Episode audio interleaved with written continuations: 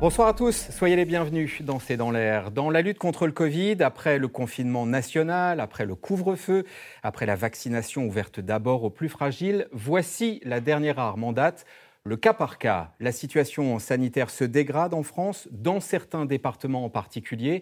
20 sont placés sous surveillance renforcée. La menace de nouvelles mesures de restriction plane sur eux. D'ailleurs, elles sont déjà mises en place dans quelques minutes dans les régions de Dunkerque et Nice. Couvre-feu le week-end. Alors cette stratégie du sur-mesure est-elle la bonne? Est-ce qu'elle peut tenir sur la longueur? En sachant que la moitié des cas relèvent désormais du variant britannique et que seulement 4% des Français ont été vaccinés Reconfinement, la France sur un fil, c'est le titre de notre émission ce soir. J'attends vos questions, SMS, Internet, réseaux sociaux. Quatre invités pour y répondre. Bonsoir Eve Roger. Bonsoir. Vous êtes directrice adjointe de la rédaction du Parisien qui titre aujourd'hui sur ces villes où l'épidémie flambe. Et évidemment, vous suivez cette crise sanitaire depuis le début. Cécile Cornudet, éditorialiste politique aux échos. On peut euh, notamment lire euh, en ligne votre édito de mercredi qui était intitulé Reconfinement, comment Macron prépare la V3. Et puis en duplex avec nous par Skype, le docteur euh, Agnès Ricaribon, médecin urgentiste, ancienne présidente de la Société française de médecine d'urgence et chef du service d'urgence du centre hospitalier du Val d'Oise. Et le professeur Antoine Flao, épidémiologiste, directeur de l'Institut de santé globale à l'Université de Genève. On peut citer votre livre Covid, le bal masqué qui a mené la danse. C'est édité chez Duno. Cécile Cornudet, pas de reconfinement général à ce stade, c'est encore et toujours le pari du président de la République. Oui, il a pris ce pari il y a un mois et euh, ce que nous a annoncé euh, Jean Castex hier, c'est à la fois la situation se détériore, c'est mhm. clair, mais en même temps, on tente une ultime euh, politique, stratégie pour essayer d'éviter ce reconfinement général. Donc, on fait à la carte, on a l'impression que Jean Castex est en train de boucher euh, les trous euh, partout où l'eau coule, en espérant que. Euh, alors, il a une petite phrase quand même pour dire c'est pas totalement impossible que si finalement il y a trop de, de, lieux en France où on soit obligé de reconfiner, eh ben, qu'on bascule dans un reconfinement général. Mais aujourd'hui, en tout cas, c'est essayer encore une dernière fois bah, de construire avec les élus locaux, au cas par cas, des solutions pour éviter cette solution. Parce que c'est la stratégie qui a été adoptée mm. fin janvier, début février, que mm. ça le définit désormais Emmanuel Macron et qui se tient à ça. Oui, alors il ne veut pas être idéologue non plus, mais c'est vrai qu'il y avait en fait les variants ont complètement bousculé euh, toute, euh, toute la stratégie. Soit euh, on faisait des confinements, un confinement préventif, un peu en avant, parce qu'il est beaucoup plus contagieux que les autres. il y a quelques pays qui l'ont tenté, l'Irlande l'a tenté et l'a réussi, et du coup ça évitait, voilà, ça évitait une flambée épidémique. Soit le pari d'Emmanuel Macron, ça a été de dire non, on tient, on essaye de corriger partout où on peut, et et on essaye de passer la vague comme ça en espérant que les traitements et surtout les vaccins permettront euh, de déboucher sur autre chose. Mais même au sein de l'Élysée aujourd'hui, l'hypothèse d'un reconfinement n'est quand même pas complètement euh, écartée. Alors c'est un vrai pari, Ève Roger, parce qu'on est à un moment clé, 50% de variants britanniques. L'exemple britannique, justement, nous, nous indique que c'est le carrefour, quoi. c'est le moment clé. On disait c'est la semaine euh, décisive, on, y, est, c'est-à-dire que... Il y en a tellement eu de semaines décisives. C'est vrai, mais celle-ci, elle a été annoncée depuis longtemps que début mars, le variant prendrait le dessus, le variant anglais, prendrait le dessus, qu'il est plus contagieux et que le couvre-feu à 18h n'est plus suffisant pour euh, combattre ce variant euh, anglais. Alors ce qui est intéressant, et c'est pour ça qu'on repousse, qu'on repousse encore le moment de, de, plonger dans le confinement national, c'est que ce variant anglais n'a pas le même effet en fonction des régions. C'est-à-dire que euh, quand vous regardez la carte du variant anglais, il y en a en Bretagne, il y en a dans d'autres régions, et pourtant, il, il, ne provoque pas cette flambée comme c'est le cas soit à Dunkerque, soit dans les Alpes-Maritimes. Hein. En Moselle, c'est le variant sud-africain. Donc c'est vrai que cette euh, imprévisibilité du variant anglais donne encore de l'espoir. On se dit une chance. La surcontagiosité, c'est très intéressant de ce variant anglais, n'est pas la même en fonction des régions. Dans le laboratoire des maladies infectieuses de, Montpellier, dans le Grand Est, il est à plus 22%. Et puis euh, dans le, là, où, il explose, en Ile-de-France, par exemple, c'est plus 50%. Donc c'est vrai que euh, c'est encore une, une, position qui permet de penser que ce variant anglais, quand il flambe, il flambe et le couvre-feu ne suffit pas, mais il peut aussi peut-être ne pas flamber ou pas encore flamber, parce que c'est bien ça la question. Antoine Flao, on a des éléments d'explication sur ce mystérieux variant anglais qui flambe dans certains endroits et pas dans d'autres, qui est plus contagieux dans certains points et pas dans d'autres? En fait, il semble que c'est euh, finalement un, jeu où il y a deux forces. Une force qui tire vers le haut ce fameux taux de reproduction et donc qui tire la courbe vers le haut, et puis euh, qui est liée au nouveau variant, et une force qui la tire vers le bas qui, s'écrase avec les mesures de confinement et qui est l'ancien variant. Finalement, euh, euh, tout le pari avait été un peu calculé sur l'ancien, l'ancien variant, et, enfin l'ancienne souche, la, souche originelle, on va dire. Et la souche originelle, elle, est, elle semble tout à fait euh, quelque part sensible aux mesures qui sont prises aujourd'hui. le problème, c'est que lorsque le variant euh, le nouveau anglais ou les variants sud-africains ou brésiliens euh, sont trop prévalents, sont trop présents euh, dans la circulation virale, alors ça tire l'ensemble vers le haut et on a l'impression que les mesures actuelles, qui sont pourtant des mesures fortes, ne suffisent pas et que malheureusement, il faut des mesures supplémentaires, que ce soit des mesures locales ou des mesures plus généralisées, mais elles ne suffiront pas si ces nouveaux variants prennent trop de place dans la distribution des, des souches virales qui circulent actuellement sur le territoire. L'infectiologue Karine Lacombe dit c'est reculer pour mieux sauter, de ne pas décider aujourd'hui. C'est également votre avis, professeur Flao? Vous savez, moi, j'aime pas trop euh, euh, me permettre de, donner des leçons ou de, critiquer trop les décisions politiques qui mm. sont extrêmement difficiles partout en Europe au jour d'aujourd'hui. Euh, je suis, comme euh, Karine Lacombe, je crois, quelqu'un qui euh, aurait une préférence pour ce que Mme Cornudet appelait les, confinements préventifs, qui d'ailleurs font florès en Australie, en Nouvelle-Zélande ou, ou, même au Japon ou en Corée du Sud. Je, je pense en effet qu'une autre stratégie, une autre doctrine aurait pu être déployé et qu'il est très difficile pas simplement euh, en France, hein, mais pour tous les peuples européens qui, pour l'instant, ont surtout été réactifs avec une réactivité efficace quand Boris Johnson décide euh, de confiner euh, la Grande-Bretagne le 4 janvier dernier, c'est parce que, euh, et il le dit lui-même dans son discours, hein, que le, le, NHS, le, système de, santé publique en, britannique, ne sera pas capable, d'ici trois semaines, de traiter les Britanniques. Donc c'est vraiment en tout dernier recours que l'on confine. Et d'ailleurs, on a entendu dans le discours français dire nous ne ferons cela qu'en tout dernier recours. On essaye d'attendre, on essaye de, de mettre des rustines, comme ça a été très bien dit, sur ce, cette coque de navire qui semble prendre l'eau. Et on se dit, si jamais elle prend l'eau de toutes parts, alors oui, euh, on, aura euh, le confinement en dernier recours, car on sait que c'est le bateau de sauvetage, on sait qu'il permet euh, au, système de santé de ne pas couler. Alors, cela dit, il y a une phrase de, de Jean Castex qui était un peu mystérieuse hier. Un confinement strict pour nous débarrasser une fois pour toutes du virus n'est pas possible compte tenu de la nature des variants. Comment vous interprétez cette phrase, professeur Flao? Alors, ce que je pense, c'est qu'il y a aujourd'hui ce débat euh, euh, sur cette stratégie de zéro Covid, et qui veut dire, quelque part, euh, confinons assez strictement l'ensemble de l'Europe, et, faisons cela avec une géométrie variable dans le temps. si vous êtes dans le Finistère, probablement après une semaine de confinement strict, vous êtes dans une zone zéro Covid, c'est-à-dire qu'il mhm. n'y a pas de circulation dangereuse et on peut tout ouvrir. Et puis, entre les différentes zones qui peuvent être au Portugal, en Grande-Bretagne euh, ou en Allemagne, qui sont vertes de cette façon-là, qui sont débarrassées euh, de la circulation du Covid, on peut circuler d'une zone à l'autre sans problème. Mais si l'on veut faire cela pour toute la France, eh bien, là où le Premier ministre a raison, c'est pas en trois semaines qu'on y arrivera. il y aura des régions, par exemple, la région parisienne nécessiterait probablement cinq semaines de ce type de régime.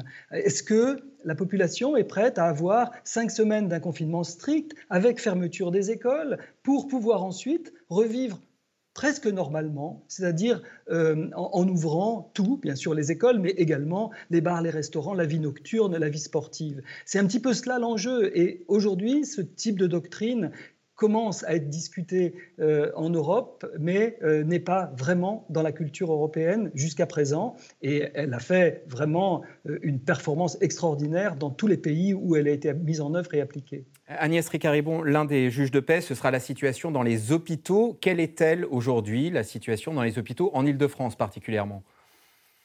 Alors en Ile-de-France, la situation est vraiment très tendue. Euh, le, taux d'occupation des lits de réanimation est à 69% pratiquement. Et euh, on a de plus en plus de mal à euh, trouver des lits de réanimation. Mm. J'étais de garde cette semaine, c'est plus de 16 appels pour placer un malade de 40 ans qui était en détresse respiratoire. Alors nos collègues réanimateurs se plient en quatre hein, pour essayer de nous trouver des solutions, mais les marges de manœuvre sont vraiment très étroites. Et la, la grande inquiétude des soignants, c'est de se retrouver avec un, en charge d'un patient euh, qui nécessite la réanimation et de ne pas euh, pouvoir lui trouver une, un accès à la réanimation qu'il mérite. Alors, Pardon, je, vous, euh, coupe. Les, les, 16 appels, c'est 16 appels où? Dans différents hôpitaux d'Île-de-France pour, pour placer ce malade? Oui, c'est tout à fait ça. Alors, euh, on essaye, euh, alors c'est une pratique habituelle, on commence par les, réanimations de notre département et on a euh, en temps réel la disponibilité des lits de, notre département. Et puis, quand c'est saturé sur notre département, il y a un système d'entraide intra-régionale où on appelle les départements voisins jusqu'à l'autre partie de la, la région.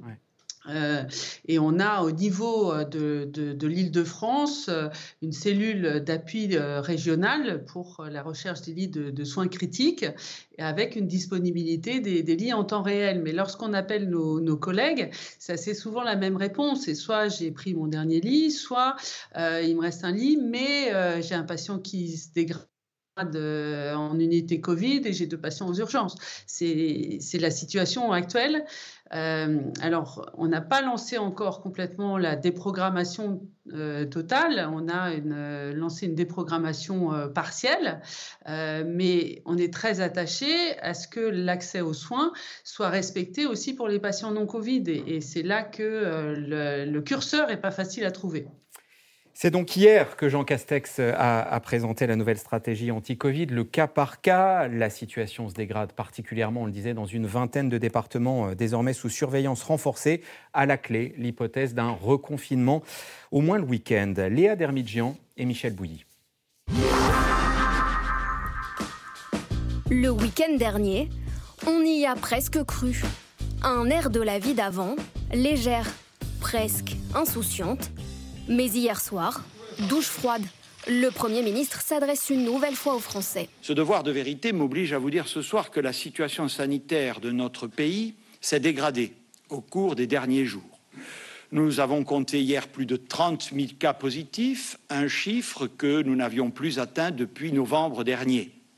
Après plusieurs mois marqués par un plateau se situant entre 15 000 et 20 000 cas par jour, le virus gagne de nouveau du terrain depuis une semaine. Face à la dégradation des indicateurs, le Premier ministre place 20 départements sous surveillance renforcée. Dans les prochains jours, ces territoires pourraient faire l'objet de restrictions supplémentaires.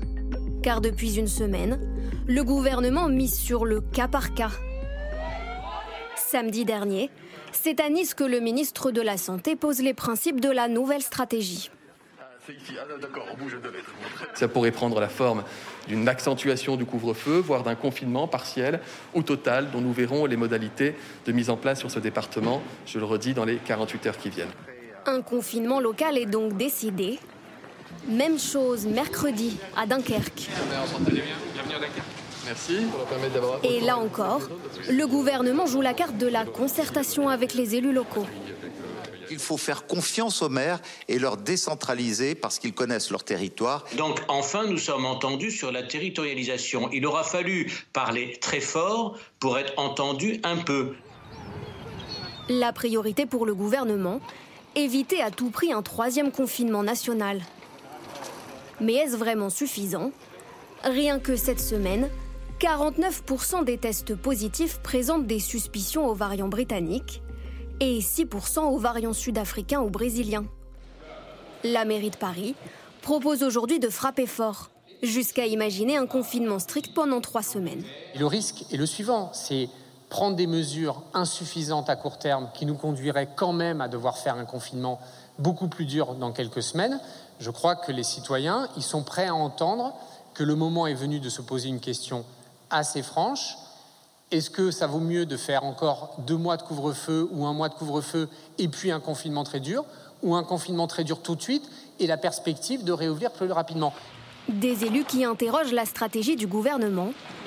Et sur les plateaux télé, des scientifiques inquiets de l'évolution de l'épidémie. On nous a expliqué bah, rendez-vous le 6 mars et le 6 mars on verra ce qu'on fait. Euh, le, problème c'est que quand l'épidémie monte, toujours perdu est un jour euh, qui compte double. Donc le choix c'était quoi? C'était on ferme le pays pendant quelques semaines, c'est ce qu'a fait l'Italie, c'est ce qu'a fait la Grande-Bretagne, c'est ce qu'a fait Israël, et on réouvre. Ça n'a pas été notre choix, ça a été le choix de ces autres pays, et ça paye, c'était le bon pari. Ou alors, on essaye de tenir sur ce plateau élevé, mais au prix, un, de perte de vie importante, deux, de Covid longue, et trois, d'un confinement quand même. Le gouvernement, lui, espère encore l'éviter et mise sur une accélération de sa campagne de vaccination. Objectif proposer un vaccin à toutes les personnes de plus de 50 ans d'ici la mi-mai. Ève Roger, question euh, téléspectateur pour vous. Yolande, dans le Barin, n'a-t-on pas le sentiment qu'au fond, personne ne sait vraiment ce qu'il faut faire? Ah si, si, mais bien sûr. Enfin, si, on sait ce qu'il fallait faire, ce qu'il aurait fallu faire. C'est-à-dire euh, ce confinement très strict à la fin janvier. Peut-être qu'au bout de cinq semaines, on aurait réussi à, contenir l'épidémie. Et puis, euh, il aurait fallu aussi que, fabriquer plus de vaccins. Et puis, bien sûr qu'on est un peu dans l'univers du yaka faucon et mm. que c'est, ça dépend de la stratégie que vous, vous avez adoptée. La France, elle, effectivement, a fait différemment des autres. C'est-à-dire, fin janvier, on a tous été surpris euh, qu'on ne soit pas confiné. Donc, les autres avaient fait un confinement strict. Et puis, commence aujourd'hui à desserrer les taux. Nous, on est, dans une, espèce de position qui est un peu unique en Europe, mais euh, c'est vrai qu'il n'y a pas de solution miracle et il n'y a pas de mesure totalement satisfaisante. Parce que même au niveau de l'OMS, la, la semaine dernière, on disait qu'il y a moins 14% de, contamination dans le monde. Donc tout le monde disait, ah tiens, ça commence à sentir bon. Et puis aujourd'hui, on entend à nouveau, paf, ça remonte.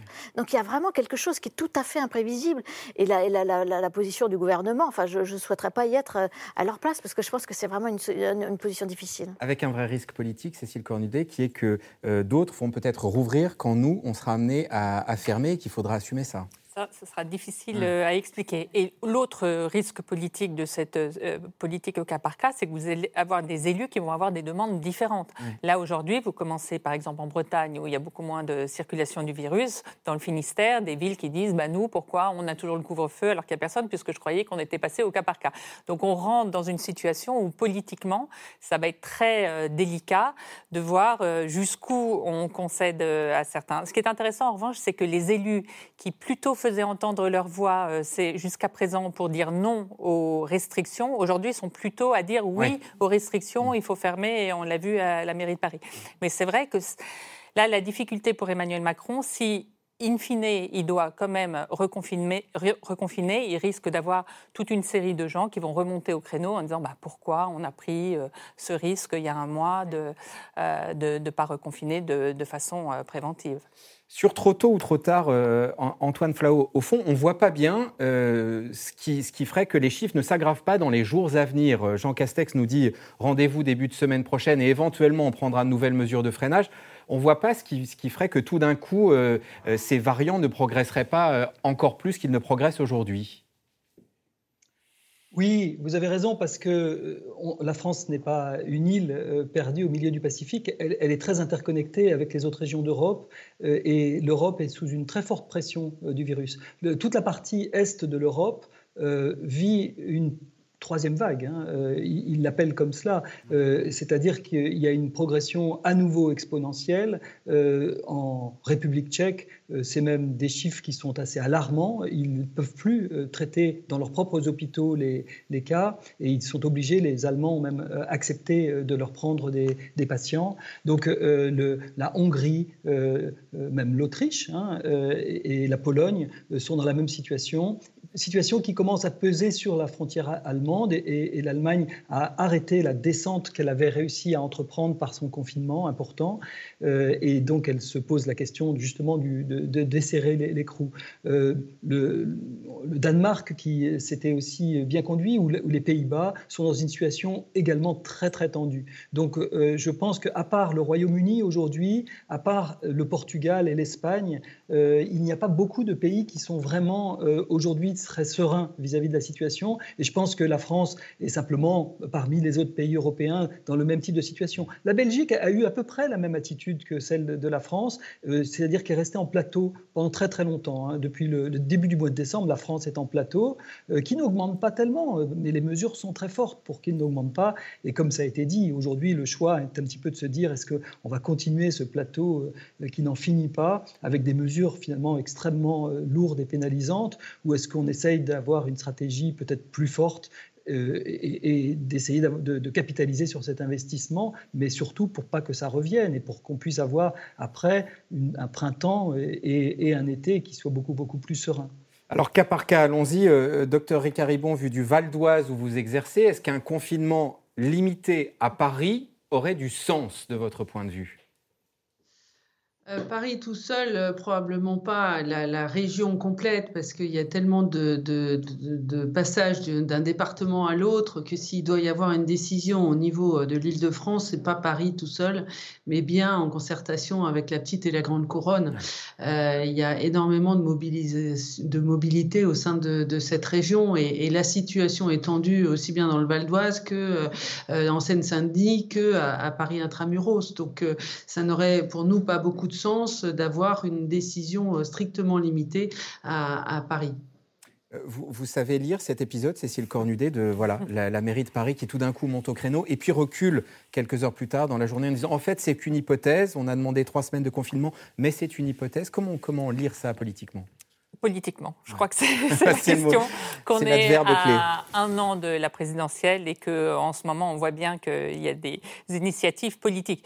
Je pense que euh, la mairie de Paris s'est dit deux choses. Un, les Français en ont marre et il y a cette idée que si on faisait un confinement euh, euh, on rapide, souffre un bon coup et on passe à autre chose. ce serait fini. Mm. Alors que le docteur Flau l'a dit, c'est largement une illusion. C'est impossible qu'en trois semaines tout soit réglé. En tout cas, le gouvernement n'y croit absolument pas. Donc, il y a cette idée. c'est peut-être, c'est un petit peu démago. Quoi. Ils ont mm. regardé l'opinion, ils voient que l'opinion aspire à ça et ils proposent ça, sachant que ce serait pas possible. Et puis, il y a l'idée que sans doute Emmanuel Emmanuel Macron va être obligé, contrairement à ce qu'il voulait, à reconfiner euh, au moins l'île de France. Et comme ça, il pourra dire euh, ben, je l'avais dit. Mm. Je l'avais dit, c'est ce qu'il fallait faire. Après, euh, c'était Emmanuel Grégoire, le premier adjoint d'Emmanuel Macron, de d'Anne Hidalgo, ce qui n'est pas tout à fait pareil. Vu les réactions, vu l'hostilité à, à, cette proposition, tout le monde disant mais de toute façon, trois semaines, régler le problème en trois semaines, ça n'existe pas. Il y a une sorte de rétropédalage aujourd'hui, poussé par Anne Hidalgo, manifestement. En tout cas, c'est ce qu'a fait savoir euh, la mairie de Paris. Donc, on est dans une sorte d'entre-deux, qui est, en fait, le message de la mairie de Paris, c'est un reconfinement le week-end, ça ne servira à rien. Donc il ne faut pas ça. Donc il faut discuter d'autres choses, de plus fort. Et euh, euh, voilà, je pense que la semaine euh, va être mise à profit pour discuter avec les élus et voir ce qu'il faut faire pour l'île de France. D'ailleurs, reconfinement le week-end, Antoine Flau, c'est ce qui se met en place là, à l'instant, dans la région de Dunkerque et de Nice. Ça a du sens, reconfiner juste le week-end et puis, et puis ouvrir les autres jours, être dans un régime de couvre-feu les autres jours. C'est une mesure de freinage qui, qui peut être intéressante? Alors, tout ce qui ralentit les contacts et les interactions sociales euh, a du sens, puisque dans le, sens sur le plan du, contrôle euh, du risque sanitaire, c'est de diminuer nos interactions sociales, en plus des gestes barrières. Donc euh, ça a du sens. la question est, est-ce que c'est suffisant? Euh, et puis ensuite, quel type de message ça envoie? Euh, J'ai certains collègues qui ont dit, mais c'est un, message qui est un petit peu euh, pour le travail, pour l'école, pour l'entreprise. On peut aller se faire contaminer, mais en revanche, le week-end, non, il faut, il faut rester complètement confiné. Le message est un petit peu spécial de, de, restreindre. Par ailleurs, dans une ville comme Nice, où les vacances scolaires euh, commencent et où l'on met en place un, confinement euh, de week-end, euh, les jeunes sont en week-end toute la semaine. les jeunes qui sont au collège et au lycée sont quelque part en week-end toute la semaine. Qu'est-ce que ça veut dire sur le plan de la limitation des interactions sociales? Donc on peut questionner l'efficacité de ce type de mesures, en effet. Euh, on, a déterminé une échelle à laquelle un confinement local serait efficace. Est-ce que c'est le département L'un des élus locaux de Moselle dit euh, dans une partie du département ça flambe, dans mmh, une mmh. autre c'est comme le reste de la France, donc ça n'a pas de sens de le faire au niveau du département. Comment on peut C'est euh, l'OMS qui disait ça, ça peut être utile un reconfinement local à condition de déterminer un bassin un bassin qui soit extrêmement précis. C'est-à-dire que, évidemment, on n'est pas sur les frontières administratives, on est sur un bassin où il y a une, flambée épidémique. Si vous savez correctement déterminer ce bassin, si vous mettez un cordon sanitaire autour, là, ça peut marcher, à condition qu'il n'y ait pas d'aller et venue entre ce cordon ça, sanitaire. Quoi, un cordon sanitaire eh ben, Un cordon sanitaire, c'est c'est un, confinement comme au mois de mars sur une, sur, sur une, on partie. On n'entre pas, on ne sort pas. Mais ça, Imaginez, euh, on parlait de Nice, c'est-à-dire que nous, on a fait un reportage aujourd'hui à Nice. Et eh ben, qu'est-ce qui, tous ceux qui sont confinés euh, à partir de depuis 9 euh, minutes, c'est ça. Et eh ben, ils ont pris leur voiture, ils sont partis dans l'arrière-pays, en... et dans l'arrière-pays où les stations de ski sont ouvertes pour les enfants, où ils vont dans le Var. Enfin, c'est vrai que ça paraît une, mesure qui est potentiellement efficace sur le papier, mais dans la réalité, vu le ras-le-bol général qui existe, c'est vrai que c'est très très compliqué d'imaginer que, les gens resteront enfermés dans leur cordon sanitaire. Euh, docteur Ricaribon, deux, questions une par une, on va, on va y aller. Euh, la crise vue, de l'hôpital, est-ce que le profil des patients est en train de changer? Euh, De plus en plus de personnes âgées sont désormais vaccinées. Est-ce que les patients que vous voyez arriver à l'hôpital sont un peu plus jeunes? Est-ce que c'est des cas moins graves? Est-ce que ça change? Alors oui, il y a une modification de l'âge. Si on regarde ce qui se passe dans les Hauts-de-France, la, moyenne d'âge en réanimation est de moins 7 ans. Alors c'est probablement multifactoriel. Euh, le, type d'aggravation, elle, est la même. Hein. c'est les mêmes pathologies, les mêmes euh, dégradations euh, essentiellement respiratoires. Mais c'est multifactoriel, on a sens pour plusieurs choses. Il y a probablement l'effet de la vaccination des personnes les plus fragiles, mais il y a aussi probablement euh, sur les populations les plus jeunes euh, un certain fatalisme, un certain ras-le-bol, ce qui fait qu'il euh, y a une diminution de l'adhésion aux gestes barrières et aux, limitations de contact qui fait qu'ils s'exposent de plus. Et c'est là où c'est très important de refaire passer des messages pédagogiques, c'est qu'on a des jeunes, et même des très jeunes, hein, 20, des 30, des 40 ans, qui sont touchés, qui sont touchés et qui vont en réalité animation avec ensuite des, difficultés à reprendre une vie normale. Et euh, personne ne peut se dire totalement épargné. Alors vous avez un peu anticipé la deuxième question vue de l'hôpital. Y a-t-il un relâchement des comportements? Certains hospitaliers disent euh, on voit arriver des cas de grippe ou de gastro. Il y en a eu très peu cet hiver qui était le signe qu'on se lavait les mains, qu'on adoptait tous les gestes. Et là, on en voit un peu plus arriver. Est-ce que c'est le cas, par exemple, dans le Val d'Oise? Alors, euh, je vais parler plutôt pour la région, mais euh, oui, on revoit apparaître des, des, des gastros, c'est vrai, des bronchiolites également euh, chez, chez les enfants. et probablement, c'est ce, ce relâchement des, gestes barrières. Alors, euh, euh, on a déjà eu par le passé des, des, épidémies de gastro-entérite qui étaient décalées dans le temps. Donc, euh, c'est parfois un peu difficile de l'attribuer à un seul et unique facteur. Mais c'est exact qu'on voit réapparaître des, des gastro-entérites, oui. professeur Flau, sur les variants, où en est-on de ce qu'on sait de l'effet des vaccins sur les variants et du degré de protection? Où en est-on pour le britannique, le sud-africain, le brésilien? Alors, c'est plutôt des, bonnes nouvelles. C'est-à-dire que euh, on, a, euh, on avait redouté un petit peu que le vaccin d'AstraZeneca ne soit pas efficace sur euh, le variant sud-africain.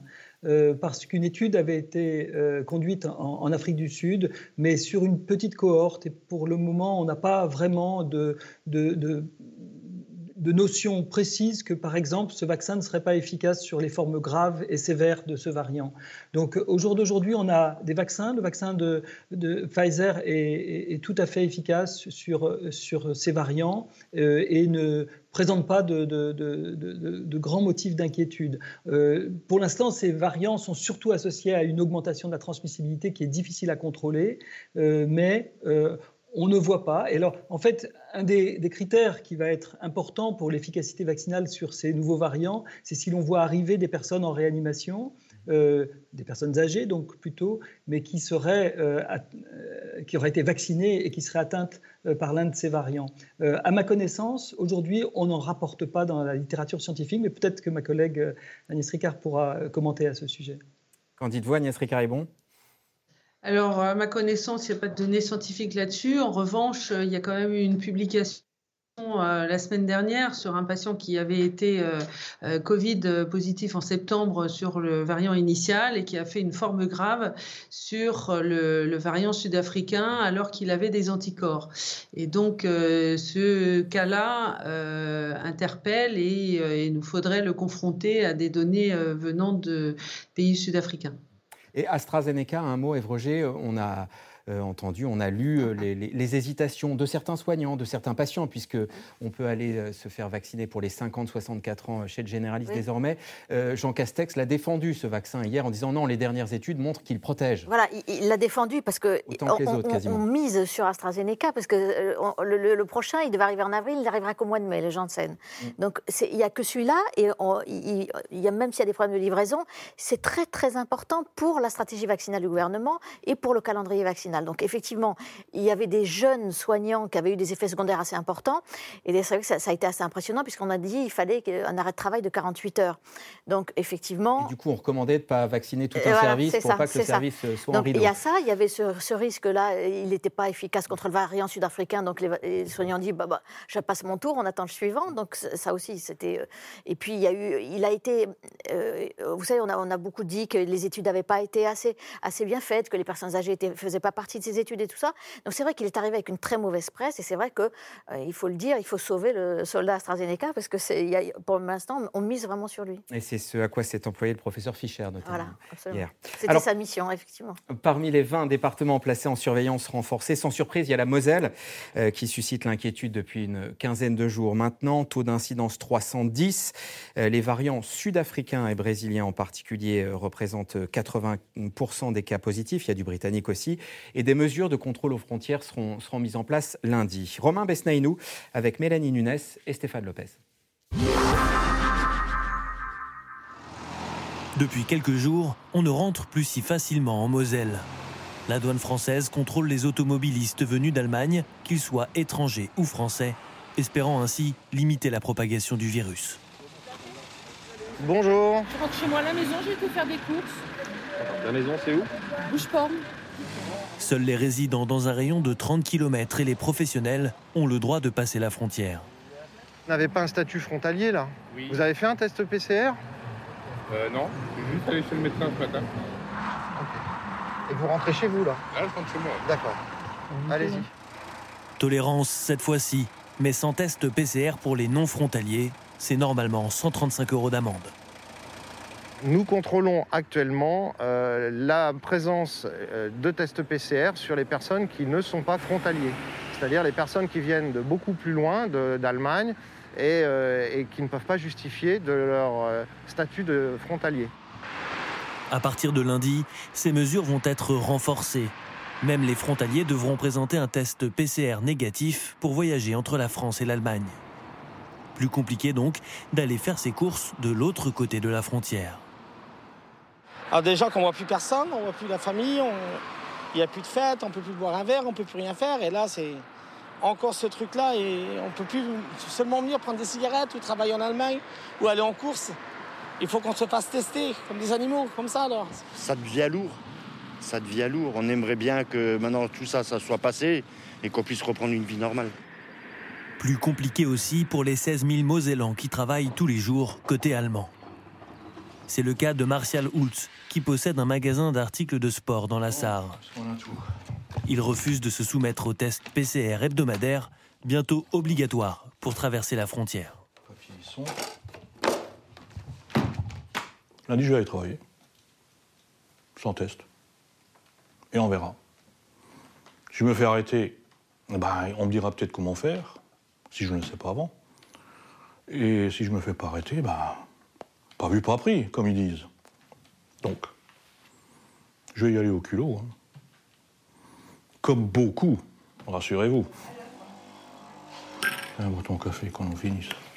Lassé, désespéré, il ne comprend pas les tâtonnements du gouvernement. Allez, hop.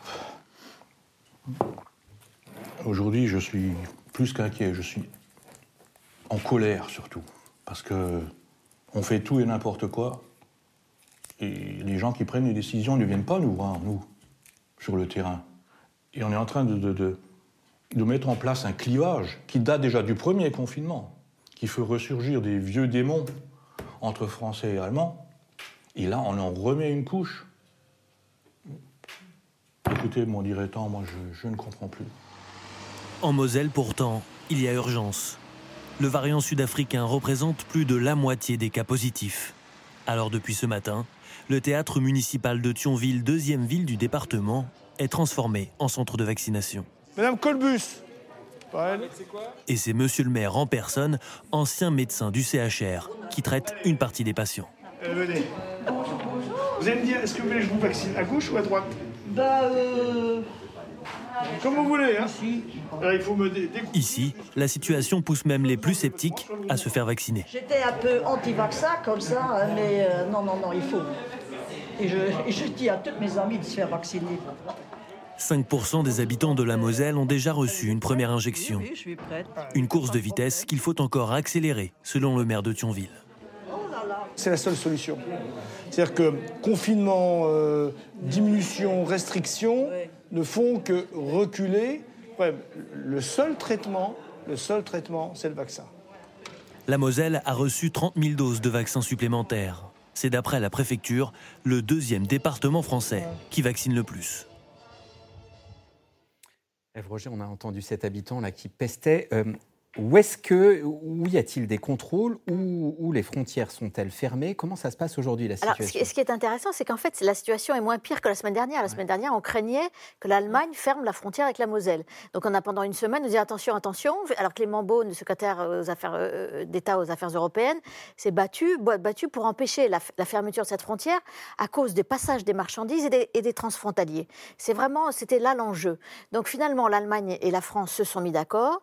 Le- les, les- transfrontaliers euh, ne devront faire qu'un comme test une fois par semaine, alors que euh, vous et moi, si nous traversons cette frontière-là, nous devons arriver avec un, un test normal de, de moins de 72 heures. Donc finalement, la situation est moins pire que ce qu'on craignait. Et en Europe, l'Allemagne a fermé une partie de ses frontières avec Autriche et République tchèque. c'est ce, qui a été dit à un moment, c'était fermé. En fait, c'est pas complètement fermé non plus. C'est-à-dire qu'il y a quand même eu, euh, il y a eu euh, une machine arrière aussi de l'Allemagne parce que effectivement, en janvier, l'Allemagne s'était mise d'accord. On ne ferme pas les frontières de façon unilatérale. Et puis finalement, ils, ont trouvé un, accord. Le vaccin, c'est la solution, disait le, maire. C'est comme ça qu'on s'en sortira. On a cette question, euh, téléspectateur, euh, docteur Ricard Ribon. J'ai 84 ans. Il m'est impossible de m'inscrire pour la vaccination. Je pense que beaucoup de personnes qui nous écoutent vont réagir en entendant cette question et dire Moi, pareil.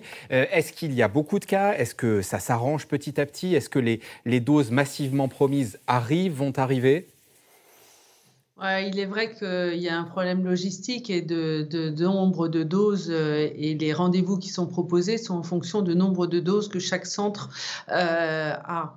Alors, euh, en fonction de certaines communes, il y a quand même des, des élus qui organisent des, des vaccibus pour aller dans des centres et qui aident les personnes âgées à, à trouver des, des rendez-vous. Donc, euh, ce qu'on peut leur conseiller, c'est de se, se renseigner auprès de leur euh, commune parce qu'il y a des centres médico-sociaux qui, qui organisent ce genre de, de- de choses.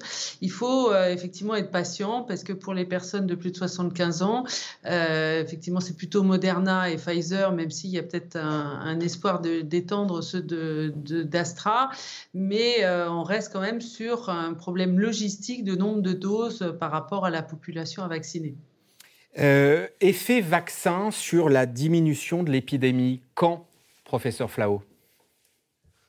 Alors, ça commence à se voir quand Ah. on est euh, euh, en Israël, quand on est euh, au Royaume-Uni, euh, assez clairement, on voit une diminution aujourd'hui des hospitalisations chez les personnes âgées.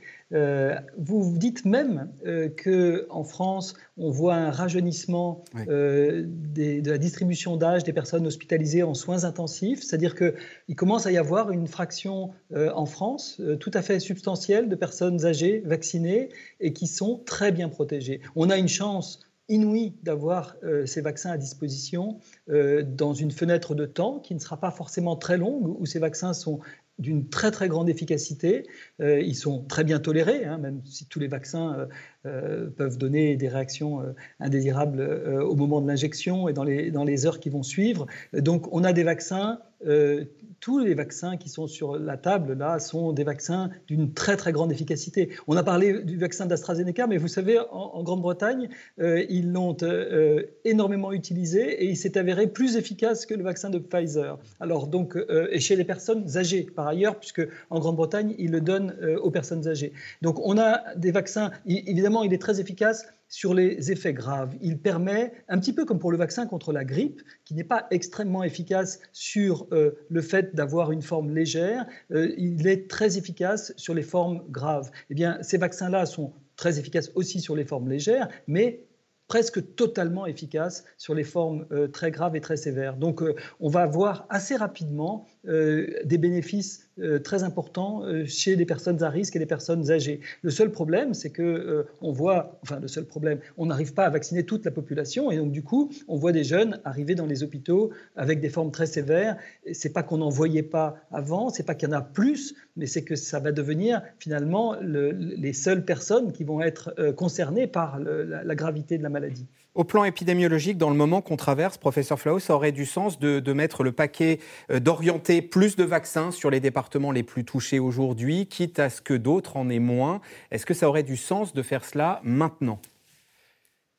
Dans la mesure où ça agit très vite comme vaccin, euh, puisque en fait c'est aussi l'expérience israélienne et l'expérience euh, britannique qui nous le montrent, c'est que euh, finalement très peu de jours après l'injection de la première dose de vaccin, on a déjà une efficacité engrangée qui est intéressante. Donc ça fait sens en effet quand il y a des foyers qui se développent localement d'augmenter la couverture vaccinale des personnes âgées, des personnes à risque et des soignants sur le plan de, sur le plan local. Je suis tout à fait favorable à cette, mesure aussi. Cécile Cornudet, on a entendu un maire là dans le sujet précédent. Le couple maire-préfet, vous y croyez ou au final, euh, c'est l'État et le gouvernement qui décidera ce qu'il veut dans les différentes régions? C'est l'État qui décide de toute façon en dernier ressort. La question, c'est jusqu'où on écoute ou pas euh, les, les, remontées euh, du terrain. Jusqu'à présent, depuis un an, ça n'avait pas marché. À chaque fois, ça avait été la foire d'empoigne. Là, pour la première fois, on a l'impression que ça a marché. C'est dans les Alpes-Maritimes que ça a commencé. Mmh. Alors peut-être que c'est lié à la bonne relation entre Christian Estrosi et Emmanuel Macron qui fait que ça a pu aboutir. Mais euh, et puis finalement, on voit qu'à Dunkerque, ça a marché aussi. En Moselle, il faut rappeler qu'il y a dix jours, en revanche, Jean Rotner demandait un confinement pour la Moselle euh, vu l'explosion du virus là-bas et il l'a pas obtenu. Donc on va voir comment ça se passe euh, maintenant. Et sur les vaccins, ce qui est intéressant, c'est qu'on voit affleurer la demande de, eh ben, nous, on a plus de malades, donc envoyez-nous plus de doses. C'est une denrée rare aujourd'hui, les doses. C'est ce qu'a essayé de faire Christian Estrosi. Le gouvernement ne veut pas euh, montrer qu'il euh, y aura une distribution à la carte euh, des, vaccins, parce que là, ça risque de donner une nouvelle foire d'empoigne. Mais il n'empêche qu'il y a eu quand même des accords pour donner un peu en urgence aux Alpes-Maritimes des doses et à Dunkerque aussi, manifestement. Sur ce couple maire-préfet, oui. Sur, le, sur la distribution des vaccins, c'est vrai qu'ils ne veulent pas euh, ouvrir les vannes et puis en, déshabiller, il l'a dit hier soir, Jean Cassec, déshabiller Paul pour euh, habiller Jacques ou Pierre. Mais en revanche, il y a des réallocations au sein même des régions. Donc on revient sur les, situations locales, c'est-à-dire que euh, certains, départements des régions moins impactés donnent aux, parties les plus impactées. Et puis, ils ont un petit. Alors, il n'y a pas de stock secret, mais il y a quand même. Ils avaient prévu une petite marge pour les EHPAD. Et puis, ils se sont rendus compte que c'est là qu'ils pouvaient trouver quelques stocks. Et c'est là d'où viennent les 30 000 pour la Moselle de Pfizer et Moderna, par exemple. C'est dans les EHPAD, ils avaient prévu une marge parce qu'ils ne savaient pas au début qui allait se faire vacciner, qui aurait voulu. Donc, le stock, il vient de là, normalement. Euh, le reconfinement V3 dont vous parliez mmh. dans votre édito, Cécile Cornudet, il ressemblerait à quoi s'il existe un jour? Alors, sans doute qu'il serait différent mmh de ceux et de mars et d'octobre, sans doute qui serait euh, plus dur que celui d'octobre. Pourquoi? Parce qu'on arriverait très tard. Ça n'aurait pas été la même histoire si on avait euh, reconfiné en janvier. Mais là, on arriverait très très tard. Donc pour être un petit peu efficace, il faudrait qu'il soit très dur. Et euh, sans doute qui serait un petit peu à la carte. Là, pour le coup, comme on a beaucoup mis en avant le maire-préfet et euh, euh, les négociations avec élus, ce serait très difficile d'imposer dans les endroits ruraux les plus reculés où il n'y a pas du tout de Covid un reconfinement total. La question, elle est sur les commerces, parce qu'on a vu que la foire d'empoigne, commerce essentiel, non essentiel, il y a une hantise du gouvernement de revivre quelque chose comme ça. Donc au maximum, même s'il faudra des attestations, des, des heures tournantes, etc., mais au maximum, tout le monde devrait rester ouvert. La vraie question, elle est sur les écoles. Jusqu'à présent, Emmanuel Macron est très content de pouvoir dire la France a été le seul pays qui a ouvert si longtemps les écoles. C'est très important pour les enfants et c'est très important pour euh, les mères aussi, parce qu'on est le pays où il y a le plus fort taux d'emploi féminin. Donc si vous fermez les écoles, vous faites effondrer euh, l'économie. Donc c'est la, grosse question, elle va être sur, euh, sur les écoles, à mon avis. Euh, qu'est-ce qui se joue dans les écoles, Antoine Flao C'est-à-dire, est-ce qu'on peut imaginer euh, des mesures de freinage, sauf les écoles, ou euh, dès lors que les écoles restent ouvertes, on n'arrivera pas assez à freiner là où le, variant prend de l'ampleur? En fait, le pari a été pris de ne pas fermer les écoles pour le deuxième confinement, puisque pour le premier confinement, on avait fermé les écoles et ça a très bien marché. Le deuxième confinement, il y avait une question qui s'était posée, est-ce que ça va marcher? Et, ça a très bien marché, mais pas jusqu'au bout. C'est-à-dire qu'on a l'impression que la descente a été moins rapide que euh, pour le premier confinement et que d'autre part, euh, on n'a pas réussi en France à avoir la, cible de, ces euh, moins de 5000 cas par jour qu'avait mmh. annoncé le président de la République.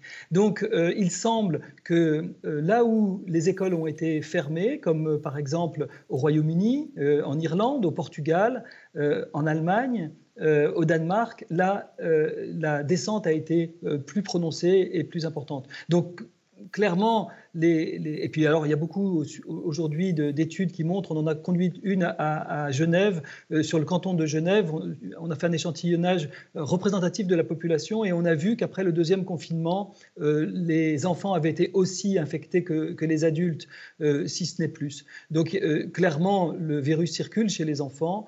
Euh, et, il se transmet entre enfants et se transmet entre enfants et adultes. À mon avis, c'est quelque chose qui est plus très discutable sur le plan scientifique. Euh, maintenant, il est tout à fait exact de dire que les enfants ont un droit à l'éducation et que l'on ne pourra pas compenser la fermeture des écoles. C'est-à-dire que vous pouvez toujours compenser la fermeture d'un bar ou d'un restaurant. Il y a des compensations financières qui sont possibles. Je ne dis pas que ce n'est pas dur, mais il y a des possibilités d'amortisseurs sociaux. Vous n'avez pas d'amortisseur éducatif. Si vous perdez des années d'éducation dans votre vie, eh bien, elles seront perdues euh, à jamais. Donc, je pense quelque part qu'il faut réfléchir plutôt à un aménagement du calendrier scolaire. Le calendrier scolaire n'est pas complètement compacté. Euh, il y avait des classes vertes autrefois, il y avait parfois des jours de grève ou des jours d'absence de, scolaire possibles, sans que ce soit un drame pour l'éducation. Euh, et il y a peut-être un réaménagement à envisager, mais en tout cas, je crains qu'on n'ait pas la possibilité euh, de faire un reconfinement complètement sans fermer les écoles. Euh, on, reparlera peut-être dans la suite de cette émission du testé, tracé, isolé. On promet des tests salivaires euh, massivement pour mars dans les écoles. Est-ce que là, on peut circonscrire l'épidémie et, en quelque sorte recréer un petit testé, tracé, isolé dans ces écoles, professeur Flao alors c'est toujours une très très bonne idée de vouloir tester.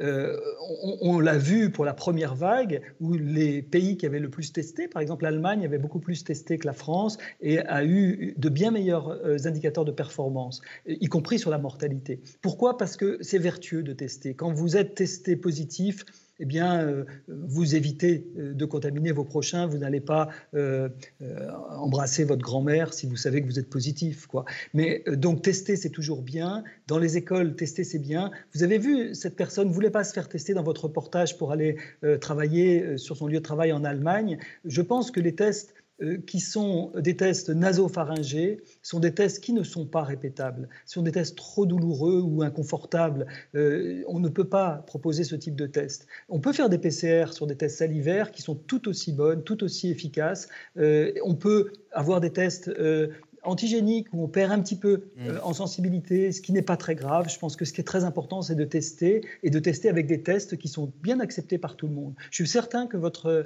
la personne que vous avez interviewée, si on lui proposait des tests tout à fait simples, faciles à faire, euh, après s'être brossé les dents, il ferait son test sans aucune difficulté. Alors, il y a des zones sous surveillance renforcée et puis il y a celles où on profite des vacances sans trop s'inquiéter du Covid. La plupart sont dans l'ouest de la France. C'est le cas du Pays Basque, Pyrénées-Atlantiques, taux d'incidence 58, seulement 16% de variants britanniques. Pour les touristes, un shoot d'embrun et de nature avant peut-être le reconfinement de retour chez eux. Juliette Perrault, Dominique Lemarchand. C'est une sortie qui a comme un avant-goût d'été. Un cours de surf sur la plage. Vous mettez derrière le trait avec un bon mètre d'espace. Toi Laurent, qu'est-ce que tu vas essayer de mettre en place aujourd'hui? Je vois que les vagues sont moins fortes qu'hier. Ouais. Donc je vais rester un... je vais me mettre un peu plus loin mais attendre, voilà, attendre la première vague. Laurent fait partie de ceux qui ont mis le cap sur la côte basque pour les vacances de février. Je viens de Paris, quoi, de Versailles exactement. Euh, on est venu en fait pour les vacances parce que habituellement on va à la neige. Euh, et cette année, les conditions ne permettaient pas de skier comme on aurait, comme on aurait souhaité. On a l'avantage d'avoir des attaches au Pays Basque, attaches familiales. Vu le temps qui était annoncé, on s'est dit qu'on changeait avec les enfants et qu'on profitait de la semaine. Un bol d'air en pleine crise sanitaire. Un soulagement aussi pour son fils Antoine, étudiant en école de commerce, assigné à résidence depuis septembre. On est un peu enfermé, quoi. On n'a pas grand-chose à faire parce qu'il n'y a pas de sport. Et du coup, bah, faire le surf, c'est vraiment faire du sport que je ne peux pas faire euh, quand tout est fermé, euh, quand on est en région parisienne. Quoi. Sachant que euh, les bars et restaurants sont fermés, je pensais que ça allait quand même, et qu'il y a le couvre-feu en plus, je pensais que ça allait freiner quand même quelques personnes. Et malgré ça, les, les, les gens viennent, donc je suis assez confiant pour le, le reste de l'année. Ouais. Un vent d'optimisme qui souffle jusqu'à Biarritz, à quelques kilomètres de là. Ici, depuis plusieurs semaines, les visiteurs affluent, attirés par la météo et un taux d'incidence parmi les plus bas du pays. Une parenthèse enchantée, un regain de fréquentation qui a poussé certains restaurateurs à rouvrir pour de la vente à emporter. Un peu de beurre? J'y vais, j'y vais, je vous l'amène. C'est le cas de Ludovic Baruc. Et a priori, l'opération est un succès. Il y a un petit peu de monde, oui. C'est un petit peu de monde. De toute façon, depuis le début des vacances, c'est, euh, il y a beaucoup de monde qui est, qui est arrivé, oui. Est-ce que ça fait du bien? Oui, surtout de voir, le, de, de voir du monde, de voir, revoir notre clientèle, revoir nos habitués. C'est super agréable. Mais c'est, pour, c'est en grande partie pour ça qu'on est là aussi. Hein. Mais même hors vacances, je vais rester, je pense, à part les jours de tempête, parce que vu qu'on est dehors, euh, je vais être tout seul. Mais quand il fait beau, on sera là. On va bevoir des, des cafés, des rosés, des talois. Je vous attends.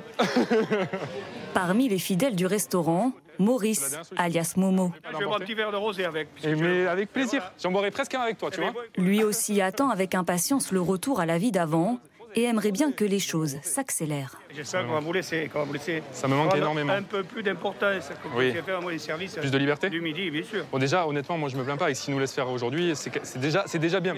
Car pour Ludovic, hors de question de rouvrir la salle, si ce n'est pas pour de bon. Je préfère rester fermé encore un petit peu, ouvrir s'il faut le 1er juin, mais ouvrir définitivement, plutôt que ouvrir demain, fermer vendredi, ouvrir pour le début de l'été, fermer à la fin de l'été. Ça, c'est, c'est ingérable pour nous et c'est ce qui va nous faire couler. C'est, ça qui va nous tuer.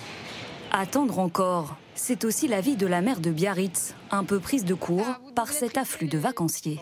Ou doubler ou tripler les, les tournées On est déjà passé ce matin Ben oui, oui, oui. Mais c'est ce qu'on avait demandé au, au chef, tellement il y a d'activité. Bonjour Elle s'inquiète de voir repartir à la hausse les contaminations et ne croit guère à la stratégie du confinement local, défendue par le gouvernement. On ne peut pas créer de cordon sanitaire entre les régions. Donc pour moi, cette régionalisation, elle est, euh, elle est illusoire. On peut faire un couvre-feu euh, partiel, mais dire euh, on applique des mesures et c'est confiné d'un point A à un point B, eh bien les gens iront euh, le samedi après-midi faire leurs courses à 100 km ou 150 km. Ils se déplaceront et on ne pourra pas les empêcher de se déplacer. Dans quelques semaines, Biarritz saura si elle a été victime ou non de son succès. Un bon indicateur pour la suite de la saison, que tous espèrent ici voir continuer de la même façon.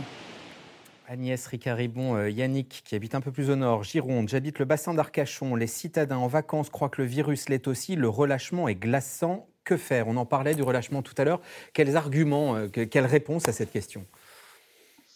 Alors, je discutais avec mon collègue de, de- Bayonne tout à l'heure. euh, effectivement, Simon lui dit que euh, c'est beaucoup plus calme dans sa région, mais qu'ils euh, ont une activité augmentée, un peu comme euh, la période estivale par les, vacanciers.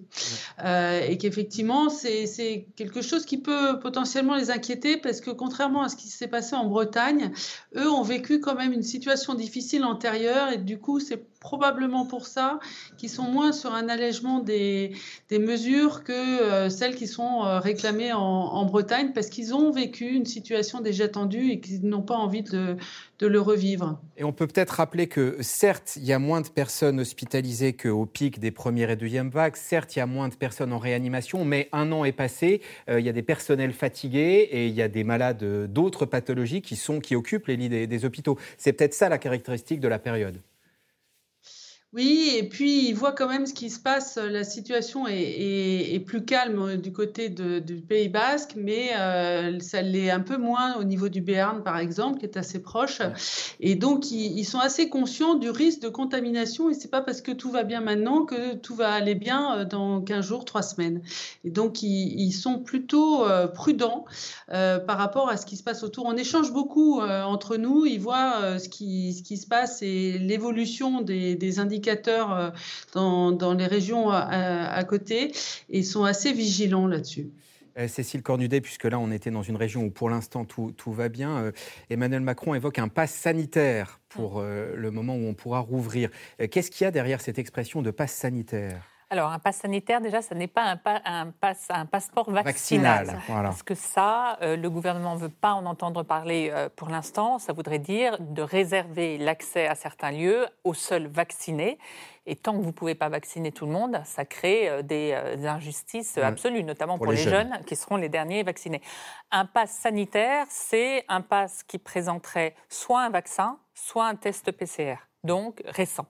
Donc, ça permet de construire toute la, problématique d'Emmanuel Macron, là, c'est de se dire que même s'il y a un reconfinement, de toute façon, comme le vaccin est quand même en retard, on va avoir quelques mois, avril, mai, euh, juin, un petit peu euh, compliqués, où il faudra euh, vivre encore avec le virus. Et donc, il essaye de construire des solutions où on pourra rouvrir quand même, parce que économiquement, c'est, ça devient ce, ces, ces, contraintes moyennes de long cours, ça devient invivable pour euh, toute une partie de l'économie et donc d'essayer de construire des, systèmes euh, euh, des, par exemple, vous auriez sur votre application Tous Anti-Covid un, un, flash QR code. qui pourrait montrer que vous avez eu votre test depuis 72 heures et du coup, vous pourriez rentrer dans tel endroit. Donc, ils sont en train d'essayer de construire comme ça des solutions techniques pour que, même si le virus continue à circuler euh, encore pendant longtemps, on puisse mieux vivre avec. Allez, nous en revenons à vos questions. Celle-ci est Roger de Georges dans le Morbihan. Euh, je l'ai soumise tout à l'heure à, Antoine Flao. Reculer pour mieux sauter? Eh ben, euh, oui. La période actuelle? Franchement, c'est compliqué de dire que ce n'est pas, pas un risque. Le risque, il est réel. Et euh, on attend, on attend, mais on attend tous aussi de recevoir la décision finale qui va être le reconfinement. Mais un reconfinement peut-être plus subtil. La stratégie est-elle d'attendre que la pandémie soit hors de contrôle pour reconfiner demande Luc en Haute-Savoie. Cécile Cornudet. Il a trop écouté les médecins, comme M. Flao, qui disait faut un reconfinement préventif. Le problème avec ce variant qui change la donne, c'est que comme on n'a pas fait de reconfinement préventif, euh, à quoi va servir un reconfinement? Un reconfinement, euh, même maintenant, donc un peu tardif, il permettrait sans doute d'éviter une submersion de l'hôpital à un moment critique, mais il ne permettrait pas de reprendre complètement en main la situation et de, redescendre aux 5 000 cas euh, euh, qu'on visait euh, en octobre. On est à 25 000. Voilà, d'où d'ailleurs cette construction de l'après-reconfinement avec le, le passeport sanitaire, tout ça. Ne pensez-vous pas que des mesures très contraignantes s'imposent avant les vacances de Pâques nous demande Gilbert dans l'Hérault. Antoine Flao. Bah, c'est euh, un petit peu, oui, ce, dont on parle depuis le début. C'est-à-dire que si euh, ces mesures ne sont pas suffisantes, euh, il y aura probablement, en effet, un reconfinement général. Peut-être après avoir essayé plusieurs reconfinements locaux. Si jamais ça continue à flamber ou si ça flambe comme ça flambe dans l'Est de l'Europe, on n'aura pas beaucoup de choix. Je suis plus optimiste sur l'idée qu'on puisse reprendre le contrôle parce que on ne part pas d'aussi haut où on ne partirait peut-être pas d'aussi haut que euh, pour les précédentes vagues. Euh, bien entendu, le, confinement préventif, ce serait maintenant. Le confinement préventif, ce serait sans attendre mm. et, qui permettrait d'écraser complètement le virus. L'idée, c'est d'écraser le virus hein, et de, après pouvoir euh, circuler dans les zones où ce virus ne circule plus ou presque plus. Et surtout, la reprise de contrôle, c'est de pouvoir tester, tracer et isoler toutes les chaînes de contamination, sans aucune exception cette fois-ci. Ce qu'on ne peut pas faire quand il y a 20 ou 30 000 personnes tous les jours qui sont déclarées. Docteur Ricaribon, pourquoi ne pas autoriser certaines activités aux personnes déjà vaccinées? Ah bah, c'est euh, la vraie question. Euh, euh, alors, il y a certaines activités, notamment sportives, qui sont un bien aussi sur plan sanitaire, qui pourraient reprendre un peu plus. Mais la difficulté, elle est plus sociétale. Euh, à partir du moment où on pourra vacciner tous ceux qui le souhaitent, à ce moment-là, euh, il y a euh, moins de difficultés en termes de restriction de liberté. Alors que là, c'est pénaliser ceux qui souhaitent se faire vacciner et qui ne peuvent pas. Qui ne peuvent pas. quelle est la moyenne d'âge des malades qui font un Covid long? Est-ce que vous avez la réponse, Eve Roger? Non, je ne pourrais pas vous le dire. Non. Est-ce qu'il y a une moyenne? Est-ce qu'il y a plutôt une catégorie? Je ne sais pas. Et ça touche aussi les gens jeunes au passage. Oui, bien hein, sûr, c'est ça. C'est pour ça que c'est pas forcément les personnes âgées, je crois pas. Euh, l'un des deux médecins, le, mhm. professeur Flao, euh, est-ce qu'on on a une moyenne d'âge des gens qui font un, Covid long? Est-ce qu'il y a un profil particulier?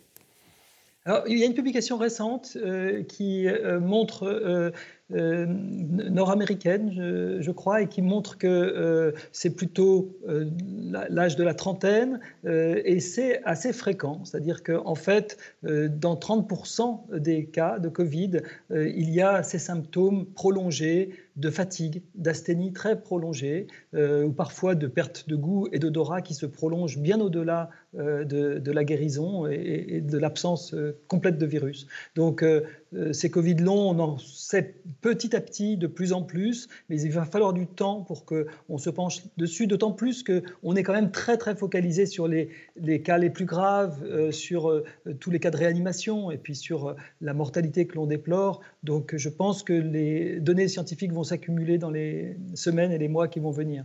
Gardez la parole, Antoine Flao. Comment expliquer que certains départements sont plus touchés que d'autres? Et j'ajouterai ma question à moi, comment expliquer que depuis le début, l'Ouest soit largement épargné? Est-ce qu'on a des éléments d'explication à cela? Alors, j'ai conduit pour ma part une étude avec des climatologues de l'Université de Genève où on a pu démontrer que euh, les euh, zones qui sont soumises à des pollutions atmosphériques de fines particules, par exemple les sables du désert, mais bien sûr aussi euh, la, pollution liée aux, activités humaines, euh, qui survient surtout dans des conditions météorologiques particulières, très anticycloniques, où il y a une forme de chape de plomb qui nous écrase ces fines particules que l'on respire. Vous savez, c'est quand vous dites qu'il y a une pollution atmosphérique et qu'il faut circuler un jour sur deux ou des choses comme ça. Eh bien, à ce moment-là, il y a eu des augmentations très importantes de, cas de Covid. Et je pense que les départements, les régions de l'ouest de la France, mais c'est vrai aussi au Portugal, euh, on, euh, euh, d'un air qui est plus pur, qui est moins soumis à ces fines particules. Bien sûr, pas les sables du désert qui, eux, suivent les, vents dominants, on va dire, mais balayés par les vents, ces zones de Bretagne, ces zones d'Aquitaine ou du Pays basque sont probablement un peu protégés par rapport à d'autres. On peut aussi rajouter que ce sont des, régions où il y a peu de frontières. Vous voyez, la, Bretagne, elle n'a pas de frontières, euh, le, Pays Basque, euh, la, Gironde. Donc effectivement, qui dit pas de frontières dit moins de brassage, moins de déplacements. Ça fait partie aussi des, raisons qui pourraient expliquer cette dichotomie entre l'Est et l'Ouest. Agnès Ricaribon, un nouveau confinement est-il psychologiquement supportable par une population au bout du rouleau? Alors, euh, on pense à l'heure actuelle que euh, le reconfinement serait plutôt bien accepté par, la population et plus il est décidé tôt, plus il est court et plus il serait euh, le plus facilement accepté. sauf sur un point quand même qui est un point crucial, c'est la question des écoles et, des universités, parce que là, il y a un vrai impact psychologique négatif et le curseur entre l'avantage et les inconvénients d'une fermeture d'école est euh, plutôt en défaveur de la fermeture euh, des écoles. Donc euh, le confinement sera plutôt bien accepté parce que les gens voient les conséquences, et en particulier lorsqu'ils ont été touchés dans leur entourage proche. C'est vrai que ceux qui n'ont pas été touchés dans leur entourage proche ont moins conscience vraiment de, ce que ça implique. la question cruciale, elle est vraiment au niveau des écoles. Cécile Cornudet, sur cette question psychologique. Oui, et, et c'est lié économique. On voit bien que l'argument économique est en train de se retourner. Il y a un mois, pour décider de ne pas reconfiner, Emmanuel Macron avait vraiment l'idée qu'il n'y a rien de tel pour l'économie que de la mettre sous cloche, euh, de mettre le pays sous cloche. Là, aujourd'hui, c'est plutôt l'idée de ces demi-mesures qui durent et qui durent et qui laissent certains secteurs fermés pour des mois et des mois, qui est insoutenable économiquement. Donc, euh, dans cette balance-là, une bonne partie de la population et des économistes disent qu'il vaut mieux un reconfinement fort et rapide euh, pour euh, revenir à la normale. Eve Roger, en quelques mots, le calendrier, là, les jours à venir, quand est-ce qu'on revoit Jean Castex pour, euh, eh ben, pour savoir ce qui va nous tomber sur le coin de la figure Tous les jeudis. Tous, les, jeudis. Et si c'est quelque chose de beaucoup plus important, ça sera le président Macron, je crois. Hein. Lui-même. Merci à tous les quatre d'avoir euh, participé à cette émission. C'est la fin de ce C'est dans l'air. Vous pouvez le réécouter en podcast sur les bonnes plateformes de podcast, privées ou publiques. Et puis vous pouvez la revoir ce soir à 23h25 et je vous retrouve avec plaisir demain. Très bonne soirée sur France 5.